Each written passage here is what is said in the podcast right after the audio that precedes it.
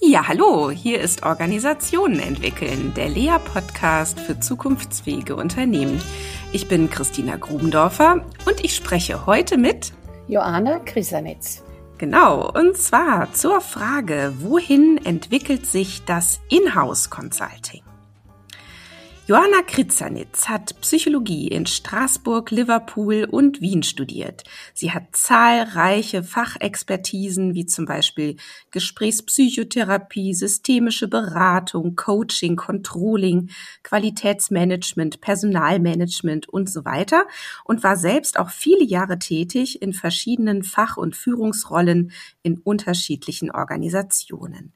Sie ist selbstständige Unternehmensberaterin, Lehrbeauftragte und Trainerin. Ihre Schwerpunkte fachliche Organisationsberatung und Prozessbegleitung zu Fragen der Unternehmensentwicklung, Management Development und Potenzialträgerprogramme, Beraterausbildungen, Coaching und Supervision. Zudem gibt es zahlreiche Veröffentlichungen von Joanna, unter anderem Professionsfeld Inhouse Consulting, Einführung in Methoden der systemischen Organisationsberatung oder Reinventing Leadership Development. Ja, herzlich willkommen, liebe Joana. Ich freue mich wirklich riesig, dass wir beide heute uns austauschen können. Ja, ich freue mich auch. Ja, jetzt ist es ja eher eine Momentaufnahme. Du hast ähm, äh, einiges geleistet in dieser systemischen Szene. Ähm, ich finde, das ist äh, sehr anerkennenswert. Jetzt äh, wäre ja interessant zu wissen, was beschäftigt dich denn eigentlich so derzeit und ähm, wo liegt denn jetzt so aktuell gerade dein professioneller Schwerpunkt? Ja, das ist gut, dass du das fragst, weil es ein bisschen gegen die Anmoderation bürstet. Ich bin ja seit einigen Jahren äh, jetzt sozusagen in Rente, beziehungsweise habe ich mich im letzten Jahr auch endgültig vom Beratungsgeschäft zurückgezogen. Und äh, weil meine anderen Themen mich derart auslasten, äh, dass ich gar nicht mehr den Raum dafür habe. Und was mich beschäftigt in den letzten Jahren ist die Aufklärung eines sehr großen Verbrechens. Also es geht eigentlich um einen ganzen Abschnitt des Genozids an den ungarischen Juden. Ich bin da mehr oder weniger zufällig hineingekommen, aber äh, habe jetzt sehr, sehr viele Protokolle und Daten ausgewertet. Mhm. Ja, und wie gesagt, das, das ist eigentlich ein völlig neuer Lebensabschnitt und insofern muss ich bewusst zurückdenken, wenn ich jetzt an die an dieses Thema des Inhouse Consulting denke. Ja, ja. aber erstmal großartig, was du da äh, derzeit machst. Und ähm, ja, wäre ja schön, wenn du das dann auch irgendwann teilst, wirst du ja sicherlich. Da wird sicher veröffentlicht, ja. Ja, wunderbar. Ja, gut, dann denken wir doch gemeinsam mal zurück und ähm, schauen wir doch noch mal, wie bist du denn dann vor etlichen Jahren auch dazu gekommen, dich unter anderem auch intensiver mit dem Professionsfeld Inhouse Consulting zu beschäftigen? Was hat dich da getriggert? Kannst du dich erinnern? Ja, was mich getriggert hat, waren meine Ansprechpartner in Unternehmen, die eigentlich alle eine sehr hohe Professionalität hatten ähm, und die in Mittlerfunktion also die haben häufig die Ausschreibungen gemacht und dann die Berater vorgeschlagen. Und äh, mit denen war ja während des gesamten Beratungsprozesses auch ein Sparing. Viele waren auch direkt eingebunden in Co-Rollen. Und ähm, ja, das war auch damals die Zeit, wo sich das sehr zugespitzt hat. Das war vor allen Dingen die Zeit der, ähm, äh, der ganz äh, um die Jahrtausendwende, mhm. äh, wo es um diese IT äh, Pro äh, Programme ging, die dann natürlich die ganzen Organisationsprozesse oder Unternehmensprozesse gewälzt haben und wo so eine massive Beraterbegleitung in vielen Unternehmen zu, be zu beobachten war und wo eben sehr, sehr viele solche Prozesse waren. Und äh, damals war es eigentlich so, dass sich das im Diskurs der sogenannten externen Berater, der, der Unternehmensberater zugespitzt hat, dass sie eine äh, Linie gezogen haben, eine Unterscheidung zu den internen. Und das hat mich eigentlich getriggert, dass ich die von Hinblick der Kompetenz, auch der Wirksamkeit, jetzt gar nicht nachvollziehen konnte. Ja. Also ich habe das ein bisschen gechallenged. Ja, okay. Und äh, wie, wie hast du das dann gemacht und äh, zu was hat dich das dann geführt? Also das Erste, was in diesem Zusammenhang äh, ein größeres Forum war, war ein, ähm, ein Forschungsworkshop. Damals war ich noch Mitglied der Beratergruppe Neuweit-Eck und dieser Forschungsworkshop ging um das Thema der internen Organisationsberatung. Und da waren Vertreter unterschiedlicher Organisationen dabei. Das war in Wien damals im MoMA. Und äh, die haben aus ihren Erfahrungen berichtet. Wir haben uns ein bisschen beschäftigt mit Rolle, Anforderungsprofil, mit Biografien, mit der Affinität zu diesem Professionsfeld. Äh, auch, äh, ja, das war eigentlich der Be Beginn auch der mhm. Theoriebildung. Ja.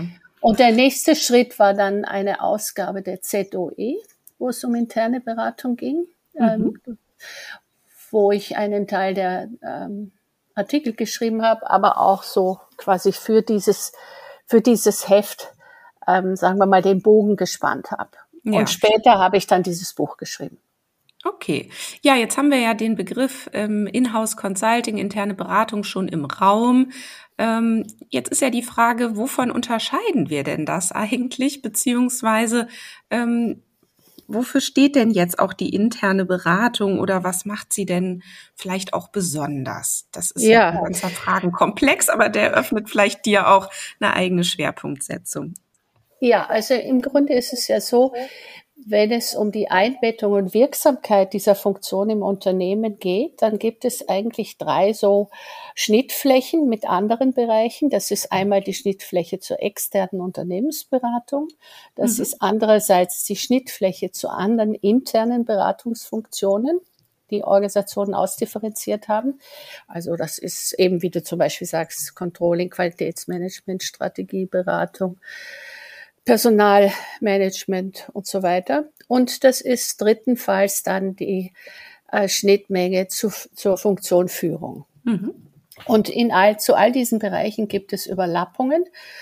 Und ja, das ist eigentlich. Was war jetzt der zweite Teil deiner Frage? Das, was die interne Beratung dann ausmacht oder was sie was auch sie besonders ausmacht. macht. Ja, also Kern Aufgabe der internen Beratung ist ja die Gestaltung von Kommunikationsprozessen beziehungsweise die Errichtung von Kommunikationsräumen, äh, die quasi quer zur Linie gehen. Und das Ziel dabei ist, ähm, dass in diesen Kommunikationsräumen Menschen miteinander in Austausch kommen, um quasi ihre oder im Zuge dieser Interaktionen ergeben sich eben äh, Veränderungen an den Wahrnehmungs-, Deutungs- und ja, Wahrnehmungs- und Deutungsmustern und Handlungsmustern, kollektiven Handlungsmustern. Und Organisationen sehen sich oder sehen sich schon seit vielen Jahren eben vor die Herausforderung gestellt, ähm, sehr viel Veränderungen zu bewirken. Und da ist es wichtig, dass diese kollektiven Handlungsmuster auch immer quasi angepasst bleiben oder mit fluide bleiben.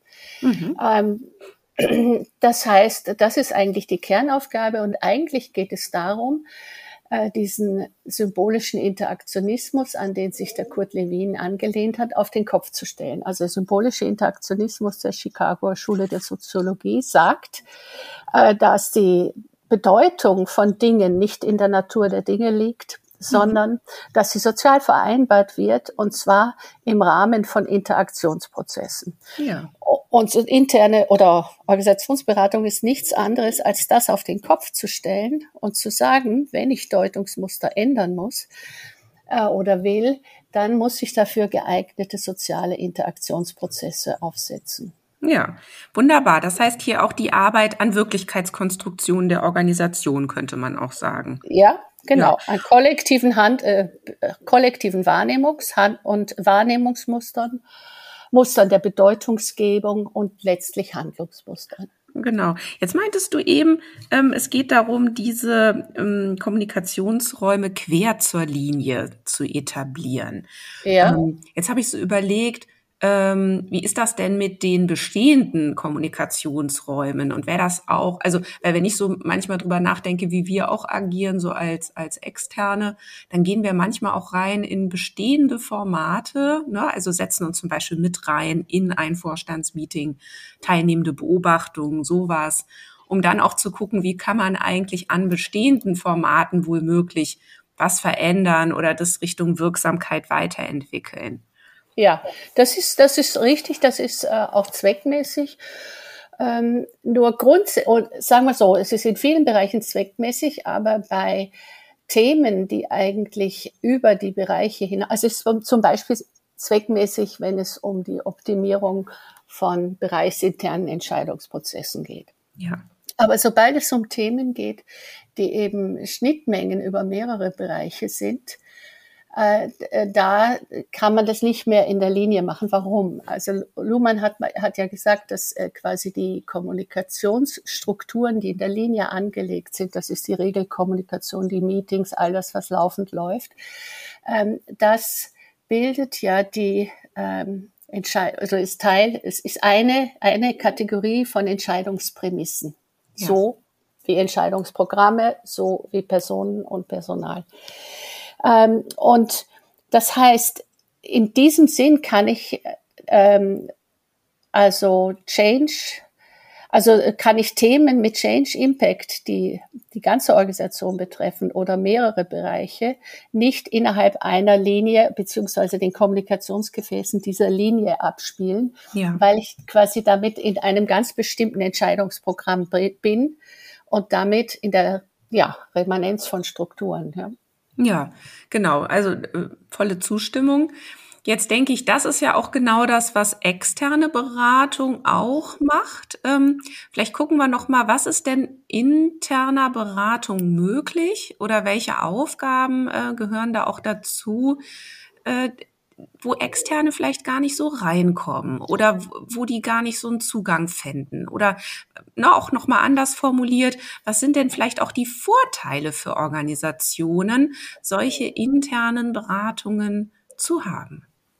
Ja, ich denke, externe äh, Berater kommen in eine Organisation, wenn das Management einen Handlungsbedarf identifiziert hat. Und da sind auch schon ganz viele Prozessschritte vorher getätigt worden, also Entscheidungen gefallen, Budgets aufgestellt worden. Ähm, ja, also das ist, das ist zu einem Zeitpunkt, wo ein Problem schon mehr als manifest und eingegrenzt ist. Mhm. In der internen Beratung ist es eher so, dass das Funktionen sind, also zum Beispiel eingebettet im äh, Personalwesen, die ähm, eben aus vielen Bereichen frühe Signale bekommen. Und die aufgrund dieser frühen Signale, dass hier ein Veränderungsbedarf ist, den man mal antworten sollte, bearbeiten sollte, die dann selbst die Initiative ergreifen. Das ist der sogenannte Credible Activist, dass sie aus Eigeninitiative im äh, Interesse der Organisation eben an Führung herantreten und sagen, ja, darum sollten wir uns mal kümmern. Oder sie bekommen umgekehrt von Führung den Auftrag, also quasi da knirscht es, das funktioniert nicht, kümmert euch mal darum, macht mal einen Workshop, ja, oder wie immer. Mhm. Das heißt, die sind eigentlich weit vor der Line of Visibility mhm. und sind deshalb auch nicht diese gefeierten Helden. Ähm, aber sie sind äh, natürlich sehr wirksam. Mhm. Das heißt, sie sind auch mit oder, oder können auch ein Frühwarnsystem sein oder können eben schon ähm, intervenieren, wenn es noch gar nicht so schlimm ist, so in die Richtung. Und wenn es dann so richtig ähm, manifest geworden ist, wo das Problem ist, äh, dann wird eigentlich erst äh, das Top-Management aufmerksam und macht dafür ein Budget frei und holt die externen und die müssen es dann rausreißen, also so ungefähr. Ja, Wobei es gibt auch andere Gründe, warum Externe ins Haus kommen. Das eine ist diese, dieser Wunsch nach Gutachten. Äh, mhm. Das andere sind die Bad Guys äh, Projekte, wo man einfach den internen nicht zumuten möchte, dass sie so viel was weiß ich, Affektladung oder Ausgrenzung in der Organisation erfahren, wie das Externe oft parieren müssen. Ähm, aber für einen ganzen Bereich von Veränderungsprozessen, die einfach im Sinn der lernenden Organisation schnell eingepflegt werden müssen, ähm, da ist eigentlich, äh, da sind diese Funktionen zuständig, die dann auch intern beratend tätig werden. Mhm. Ja. Sag mal, was, was hast du denn da so erlebt? Welches Selbstverständnis haben denn eigentlich diese internen? Ähm, so an welchen Fronten kämpfen sie? Äh, welchen Gefahren sind sie auch ausgeliefert? Also ich frage auch deshalb so, weil ähm, ich bilde jetzt ja auch äh, fast seit zehn Jahren systemische Organisationsberater aus ähm, und ich habe immer mehr sogenannte interne auch in meinen Kursen. Mhm. Und die ähm, fragen sich natürlich immer, wie weit kann ich denn überhaupt gehen? Ja? ja? Oder wie kann ich denn überhaupt neutral bleiben? Wie geht denn das überhaupt als Interne? Und ja, wie würdest du das beschreiben? Ja, ähm, da gibt es sehr gute Forschung, die jetzt auch schon eine Weile zurückliegen, vom Dave Ulrich und sein, äh, seiner Beratungsorganisation. Mhm. Also die durchbrechende war damals, das weiß ich gar nicht genau, 1994 oder was, wo er den Begriff des Credible Activist eingeführt hat, wo er, mhm. also es sind internationale Studien, die sich mit der Wirksamkeit von HR beschäftigen. Es sind die umfassendsten Studien, die es gibt und die werden in regelmäßigen Abständen durchgeführt. Und er hat eben damals festgestellt, dass sich die Zuschreibung an HR für, äh, äh, für von Führung verändert hat, ja. Und er hat damals den Begriff des Business Partners, ja. ähm, äh, also abgeleitet und hat ein Profil erstellt, was äh, für die Wirksamkeit von diesen ähm, Businesspartnern wichtig ist. Und dazu gehört als Kernkompetenz, die einen Großteil der Varianz ähm, bündelt, eben die Kompetenz des Credible Activist. Und zu dieser Kompetenz gehört eben nicht Neutralität, sondern gehört ähm, als Organisationsmitglied ein Gefühl der Verantwortung und Verbundenheit mit der Organisation. Und der Begriff der Neutralität ist zu ersetzen durch den Begriff der Allparteilichkeit. Aber Allparteilichkeit, die eben nicht mit Distanz, sondern mit Empathie verbunden ist, sodass ich wirklich auch ähm, auf allen Wahrnehmungskanälen, Herz, Bauch und Hirn, äh, quasi die Fähigkeit habe, äh, Dinge wahrzunehmen, kleine Unterschiede wahrzunehmen. Ja. Und, mhm. und dieser Credible Activist, das ist einmal die Grundvoraussetzung, diese Wahrnehmungsfähigkeit und dann die Bereitschaft, auch aus dem, was er wahrgenommen hat, in Eigeninitiative zu gehen, auf Führung zuzugehen und ähm, zu veranlassen, dass etwas geschieht. Ja, das, da, mhm. das heißt, es ist ja dann doch recht ähnlich auch zur Führung. Also wenn man jetzt mal ein systemisches Verständnis von Führung nimmt, so nach ja, Rudi Wimmer hat da ja sehr viel Wunderbares äh, dazu veröffentlicht. Ne, so Führung als Funktion zu sehen, Führung auch als sozialen Prozess zu sehen, Führung eben nicht immer nur gekoppelt an Vorgesetzte oder offizielle Führungskräfte, ne, sondern ähm, einfach so zu schauen, wer oder was wirkt denn auch führend in der Organisation oder wer arbeitet eigentlich auch an der Organisation. Dann könnte man ja sagen, dann hat die interne Beratung doch sehr viel Ähnlichkeit mit so einer Führungsfunktion. Oder ja, das ist jetzt immer, sagen. Das ja. ist jetzt immer die Frage, was man in den Blick nimmt. Also ich würde grundsätzlich die Gegenposition vertreten, aber natürlich ist jede Position, die hilft, die Dinge zu verstehen, hilfreich. Ja? Also ich will die jetzt nicht, ich halte nicht so viel von Pro und Contra. Ich halte eher was vom Explorieren. Aber jetzt gehe ich ja mal auf diese Seite, ja, dass ich sage, es ist ähm, äh, eigentlich eher hilfreich, das als sehr unterschiedliche Funktionen zu sehen. Und da würde ich gern beginnen mit dem, was ist denn überhaupt eine Funktion im Unternehmen? Und Luhmann hat gesagt, immer wenn äh, sehr neue, komplexe Themen auf die Organisation zukommen, ist sie in Gefahr, äh, durch ihre Eigenbezüglichkeit quasi den Kontakt zu verlieren und muss das ausgleichen durch Selbstbeobachtung. Ja, mhm. also diese operationale Schließung muss sie ausgleichen äh, durch Selbstbeobachtung. Und immer wenn solche neuen äh, also Herausforderungen entstehen, bilden Organisationen Funktionen aus. Und die Funktionen haben die Aufgabe dann äh, selektiv zu beobachten über bestimmte Differenzen, äh, Expertise zu bilden und letztlich Planung zu ermöglichen.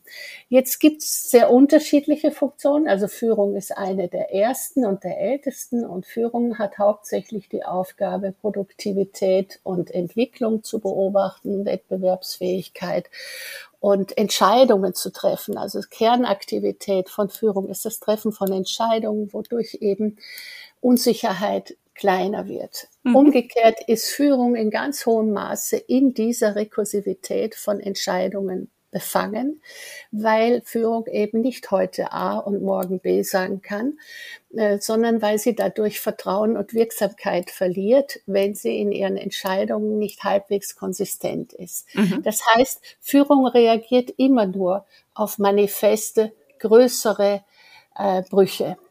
Also immer sagen wir mal, man kann es so anschauen, ja, und dabei findet man viel, wenn man so drauf schaut. Ähm, Beratung hingegen oder die ganzen internen Beratungsfunktionen haben äh, selektive andere Beobachtungsfelder. Also bei der Organisationsberatung geht es spezifisch darum, ob die kollektiven Handlungs- und Deutungsmuster äh, passen zu den Herausforderungen der Organisation oder wie sie wieder in Passung gebracht werden könnten durch äh, Interaktionsprozesse. Und ähm, da sind und ähm, dafür, dass Organisationsberatung wirksam werden kann, ist es eben ganz wichtig, dass sie nicht entscheidet. Ja? Also, dass sie nicht, ähm, weil sie muss den Freiraum haben, morgen wieder andere Dinge ähm, quasi in den Fokus zu rücken. Ja. Also ich stimme äh, dir voll zu übrigens. Ja, aber erzähl die, mal weiter. Also ja, grundsätzlich ist es so.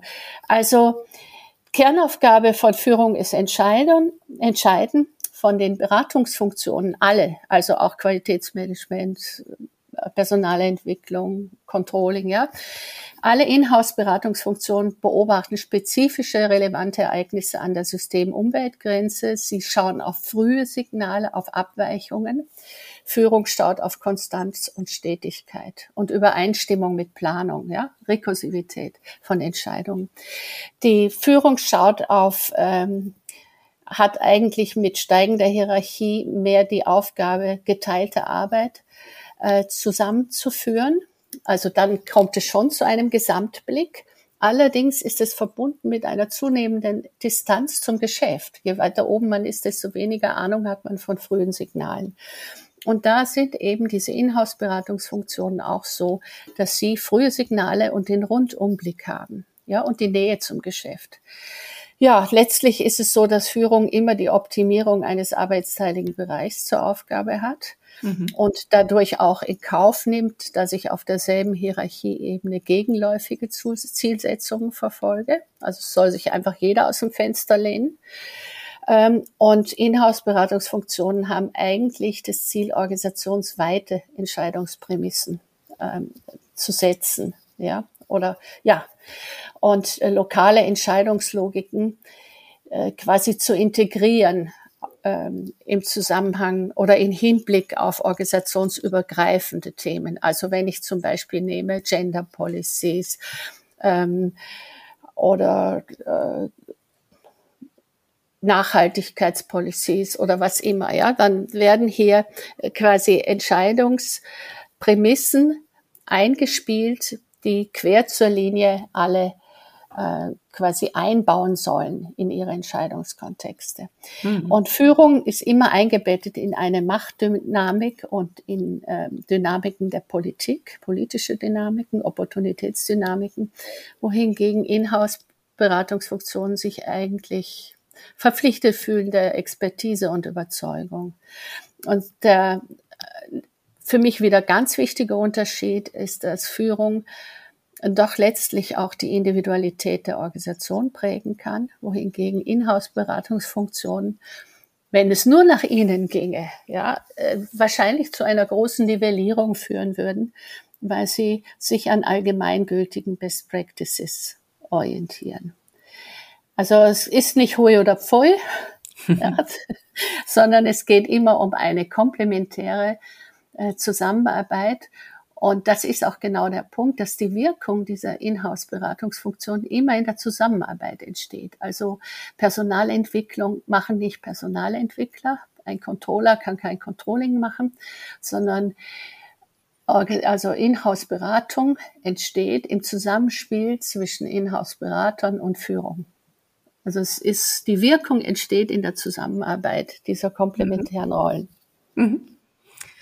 Ja, oh, es ist schön, dir zuzuhören. Ähm, jetzt äh, frage ich mich gerade, wo gehe ich jetzt noch mal da rein? Da waren jetzt so viele Aspekte, aber vielleicht noch mal, wenn wir ja sagen, im Kern äh, von oder äh, bei Führung geht es im Kern um das Entscheiden und bei der Beratung geht es ja eher darum, sich einer Expertise äh, zugehörig äh, fühlend Angebote zu machen. So im Sinne von ähm, Ne, wir haben das mal, äh, wir haben das recherchiert, wir haben das ausgearbeitet. Hier ist das Angebot und die Entscheidung äh, äh, trifft dann doch die Führung. Oder, und das fand ich jetzt nämlich auch nochmal spannend, ähm, wenn du sagst, die Beratung findet ja an der Schnittstelle äh, statt, beziehungsweise ist ja auch ein kommunikativer Prozess, in das ja dann Richtig. Führung mit eingebunden ist. Ne? So. Und das heißt, wenn wir über Entscheidungen nachdenken in Organisationen, denken wir ja auch eher an einen Kommunikationsprozess. So im Sinne von, es entscheidet sich dann in diesem Prozess. So. Und da sind dann eventuell Führungskräfte und Beratende zusammen am Werk. Oder wie kann man sich das dann vorstellen? Ja, also, ja. also äh, der Kommunikationsraum, in dem Führungskräfte und Beratende zusammen am Werk sind, das ist das Beratungssystem. Mhm. Das ist die mhm. Interaktion zwischen beiden. Ähm, die Entscheidungen werden dann trotzdem, ähm, ja, das ist jetzt die Frage, wo man die Abgrenzung zieht, ja. Aber die Entscheidungen zu treffen, ist zugehörig dem Führungssystem. Mhm. Ja. Und die Beratung bleibt dann eben doch Anwalt der Ambivalenz. Ja, der. So, ja. man könnte es so machen, man könnte es aber auch anders machen. So, also wir entscheiden das nicht, aber äh, wir haben allenfalls eine Empfehlung. So. Jein, also das ist, das ist sicher der Fall für alles, wo die interne Beratung selber in Vorlage geht, um frühe Signale eben an Führung heranzutragen. Ähm, aber es ist natürlich auch, ähm, also es gibt natürlich auch Themen, wo ähm, ganz klar ist, das und das muss geschehen. Und da zieht sich die Rolle der Beratung. Also das ist einfach ein Auftrag, den sie bekommt, hierfür geeignete Interaktionsprozesse aufzusetzen, also werkzeugmäßig, um äh, damit sich die Handlungsmuster, die kollektiven Handlungsmuster ändern können. Ja. Mhm. Auftrag, ganz wichtiges Stichwort. Denn genau. äh, das beschäftigt ja die intern ganz besonders, nämlich äh, darf ich eigentlich auch ohne Auftrag unterwegs sein? Ähm, ne, da gibt's ja so die eine Position, die ganz hart sagt, nee, also Interne sollten sich auf gar keinen Fall selbst beauftragen qua Amt. Ja, und die andere Seite, die sagt, na ja, wenn ihr erstmal auf einen Auftrag wartet, dann könnt ihr ja nie wirksam werden. Ähm, wie würdest du das denn ich, ich weiß nicht, ob das noch, ich weiß nicht, ob das noch so ist. Also ähm, das, was der Dave Ulrich und Konsorten herausgefunden haben, ist ja tatsächlich, ähm, dass sich das verändert hat und dass diese Rolle des äh, Businesspartners ähm, bedeutet, äh, dass eben interne sich auch einen Auftrag holen können, äh, beziehungsweise noch im Vorfeld äh, von konkreten Auftragsformulierungen wirksam werden können, ja, indem sie einfach Leute zusammenbringen, Perspektiven austauschen. Das ist ja dann oft noch ein langer Weg bis zu einem Projektauftrag oder gar einem Projektplan. Und in dieser Zone sind sie wirksam. Und die Tat, also was sie herausgefunden haben, Dave Ulrich und Konsorten, ist eben, dass ganz wesentlich für den Erfolg dieser Funktion ist, dass sie genau das macht ununterbrochen in diesem Graubereich arbeitet. Ähm, diese äh, Frage, was ist ähm, nicht legitim, ja, die würde ich eher ein bisschen verschieben und die würde ich dahin verschieben, äh, was darf zum Beispiel in so einer Kooperation zwischen Führung und Beratung Beratung nicht machen. Beratung darf zum Beispiel keine Entscheidung treffen, darf nicht in die Führungsschuhe steigen, weil sie damit Wirkung verliert. Also wenn ich in einem Workshop zum Beispiel als Moderatorin ununterbrochen sage, wir müssen wir, wir, wir, also wir ist immer verdächtig, mhm. dann ist es oft das Führungswir, dann ist es oft das Wir der Anwesenden in diesem Raum, da ist es manchmal ein Pluralis Majestäticus des Beraters. Also auf das sollte jeder Berater, jede Beraterin schauen, wie oft verwendet er oder sie wir und in welcher Bedeutung. Das heißt, in die Führungsschuhe zu steigen, das vermindert die Wirksamkeit und das ist nicht rollenkonform. Genau wie es nicht rollenkonform wäre, wenn Führung sich der Kooperation verweigert. Ja. Dann kann auch keine Wirkung entstehen. Ja. Mhm. Ja. Mm, das heißt, Beratung startet und verbleibt auch oft in der Unschärfe. Ne, wenn wir da noch mal so ja. bleiben, was viele beschäftigt, auch von meinen Teilnehmenden, ist ähm, äh, ja, darf ich denn jetzt plötzlich anfangen, einfach mal so andere Fragen zu stellen? Oder also darf ich denn jetzt einfach mal, ne, also ich meine, der, die Unterschiedsbildung findet ja da statt. Da ist was, nehmen wir jetzt mal eine Leitung Personalentwicklung, die geht jetzt in einen Kurs systemische Organisationsberatung und merkt, oh, interessant, ne? Hier Zielklärung, Kontextklärung, all das tolles Instrumentarium und jetzt fange ich einfach mal an, anders zu fragen. So, und dann guckt mich mein Gegenüber gegebenenfalls ganz verwirrt an. Also so wird's dann oft berichtet, so nach dem ja. Motto, Huch, was ist denn jetzt los? Meine Erwartung war, ich wollte jetzt der Personalentwicklung eigentlich einen äh, äh Auftrag geben, ne, im Sinne von Delivery, macht mal. Und jetzt mhm. kommt da plötzlich eine Frage zurück. Also die wollen mich plötzlich beraten. Das habe ich aber nicht bestellt. So, das ja. heißt, jetzt kommen wir ja auch noch mal so in diesen ganzen Kontext von, wie kommt denn überhaupt Beratung in ihre Kraft? Wie kommt denn die überhaupt dahin, äh, äh jetzt, dass ein Beratungssystem auch äh, sich öffnet? Äh, wie, wie, wie kann denn das alles gelingen? Ja, also ich glaube, dass äh, Beratung eben nicht anlässlich von Wirks von von beeindruckenden Methoden, ja, wie zum Beispiel Fragetechniken veranlasst werden sollte, in Aktion zu treten, ähm, sondern das ist verführerisch, ja. Also das ist einfach, das bewegt jeden, das genau. ist super, das ist klasse, aber äh, das ist noch kein ähm, kein Anlass, um eine Beratung oder äh, irgendwie in Initiative zu treten. Also äh, Grundlage für eine Initiative müsste immer theoriebasiert und hypothesengeleitet irgendein Anlass sein, wo man merkt, die bestehenden Deutungs- und kollektiven Handlungsmuster passen nicht mehr zu den Herausforderungen des Systems oder zum Businessmodell ja, mhm. oder das verändert sich so schnell und da müsste man was tun.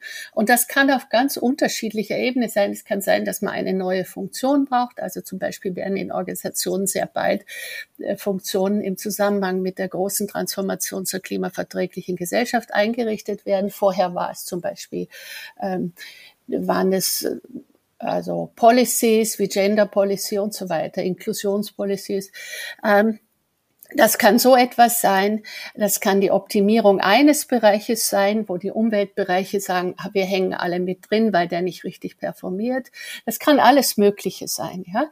Aber es muss immer von Seiten der Beratung Thesen geleitet sein. Das, und das ist auch etwas, äh, wo ich eigentlich alle Ausbilder ermutigen möchte, äh, mehr Augenmerk darauf zu legen, wie man aus Beobachtungen gute Thesen oder Fragen macht. Mhm. Ja? ja. Und ich gehe ja ins Gespräch mit Führung mit diesen Thesen. Ich gehe ja nicht ins Gespräch mit Führung mit dem Werkzeug, ähm, da, die zu beeindrucken mit meiner Fragetechnik, sondern es geht ja darum, dass, dass es hier einen Anlass gibt, der anders exploriert werden soll. Und es geht ja um den Anlass. Das heißt, es muss natürlich gute Gründe haben. Aber wenn es gute Gründe gibt, dann sind oft die internen die ersten, die die merken. Und dann haben sie eigentlich auch die Verpflichtung, äh, ja, sich da auf die Beine zu machen. Ja, ich glaube, was viele hier äh, beschäftigt, ist die Art von Beziehungsangebot, die sich da verändert. Ne? Also ja, zu sagen, ja. ich komme jetzt plötzlich, dann sind es nicht die Fragetechniken, sondern es sind eben die Hypothesen, die ich hier anbiete, jemanden, der das aber vielleicht gar nicht bestellt hat. Ja. Ne? Und dann habe ich also, vielleicht die Beziehung nicht, die es da aber bräuchte. Ja, das ist genau, das ist stimmt. Und da sind wahrscheinlich noch einige Organisationen im Übergang, aber das ist eben das, was Dave Ulrich und Konsorten herausgefunden haben, dass sich hier ein ganz großer Wandel in der Zuschreibung an äh, so, oder Statuszuschreibung an solche internen vollzogen hat. Also früher waren das mal die Gemeinkosten, ne? die gemeinen Kosten mhm. so ja, in den 70er Jahren. Dann waren das mal die Cost-Center, die wurden umgelegt. Dann waren das mal die Service Center, die gefälligst auf Zuruf parieren sollen und den Bauchladen auspacken. Und heute sind es eben die Business Partner. Und ähm, das ist auch etwas, was der Ed Schein schon immer gesagt hat. Also so zum Beispiel Personaler sollten eine Inselkultur Kultur entwickeln.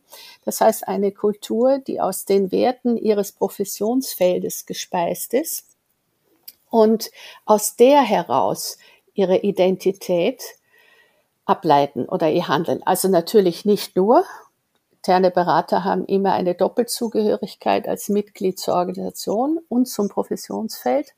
Ich sage immer, die müssen auf oder können auf zwei Füßen tanzen. Auf einem geht das sowieso schwer.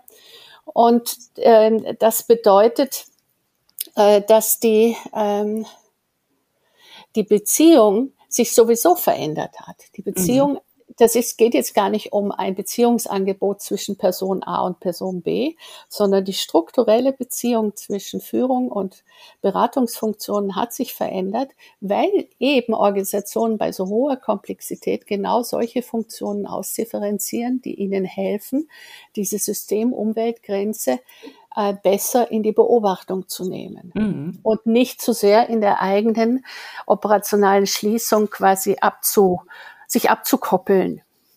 Ja. Und deshalb, und deshalb spürt es auch jeder, ja. Mhm. Na, genau, und da ist eben auch ein bisschen Arbeit zu tun auf der organisationalen Ebene. Und man könnte fast sagen, es wäre ein bisschen unfair, das dann so einer einzelnen Person zu überlassen, das jetzt auszukämpfen, dass sich da was verändert. Richtig, also zu dieser Inselkultur würde genau gehören, dass solche Bereiche, wenn sie jetzt zum Beispiel im Personalwesen angesiedelt sind, auch regelmäßig eine eigene Regelkommunikation haben, wo sie Thesen machen über die Organisation, wo die Einzelnen in ihren Projekten ein gewisses Minimaß an Austausch und Supervision haben und ja, wo man quasi das der Struktur umbindet und nicht der einzelnen Person. Mhm. Ein Thema hast du jetzt gerade ähm, erwähnt, von dem ich auch weiß, dass es dir am Herzen liegt, dazu noch was zu sagen, nämlich das Thema Transformation der Organisation ähm, hin zu der Ermöglichung eines Beitrags zu einer klimaverträglichen Gesellschaft. Ähm, was beobachtest du denn da gerade? Ähm, entstehen da neue Funktionen? Passiert da tatsächlich etwas, äh, das uns hoffnungsvoll stimmen äh, kann? Also ich denke, dass wir jetzt an dem Punkt sind, wo tatsächlich, und das hat ja der Herr Habeck auch erst gesagt, ja, in den nächsten zehn Jahren, also in Deutschland offiziell diese Transformation zur klimaverträglichen Gesellschaft eingeleitet wird. Die deutsche Bundesregierung lässt sich ja seit vielen Jahren von einem exzellenten Expertenteam beraten. Das ist der Wissenschaftliche Beirat für globale Umwelt, ja. die laufend hervorragende Szenarien herausgeben und die äh, Grundstudie äh, zur großen Transformation äh, zur klimaverträglichen Gesellschaft wurde schon 2011 erstellt. Die ist unglaublich gültig. Und in dieser Studie hat man auch verschiedenste Transformationsprozesse angeschaut. Also wir haben jetzt nicht mehr so viel Zeit, dass wir darauf eingehen können, aber verschiedenste Typen. Es ist ganz erstaunlich, wie viel systemisches äh, Gedankengut da eigentlich und systemtheoretisches Gedankengut da eigentlich in allen möglichen beitragenden Disziplinen schon Einzug gehalten hat. Äh, jedenfalls äh, ist äh, meine feste Überzeugung, äh, dass das ganze Wirtschaftssystem heute anders oder in den nächsten Jahren anders eingebettet werden muss in die Gesellschaft. Äh, das heißt, dass auch Organisationen anders eingebettet werden ins Wirtschaftssystem. Und an, auf der anderen Seite sind natürlich Organisationen auch Orte der Sozialisation. Das heißt, in gewisser Weise sind Organisationen mhm. vorpolitische Foren, in mhm. denen mhm Einstellungsveränderungen und so weiter stattfinden müssen. Und wenn sie nicht stattfinden äh, würden, dann würde aus diesen äh, Organisationen eben eine starke Remanenz an Einstellungen und Verhaltensmustern äh, bleiben, die jedem äh, politisch, jeder äh, globalpolitischen Veränderung eben entgegenstünde.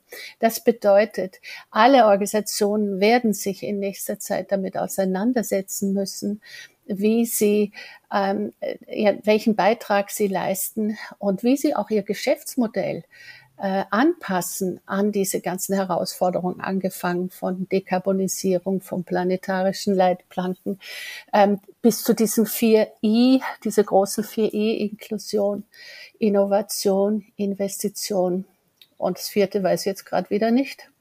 Jedenfalls, äh, das sind Dinge, da müsste eigentlich jeder interne Organisationsberater und jede Organisationsberaterin sich mal ein fundiertes Wissen besorgen. Und ich würde jedem empfehlen, zumindest diese Hauptstudie zu lesen aus 2011.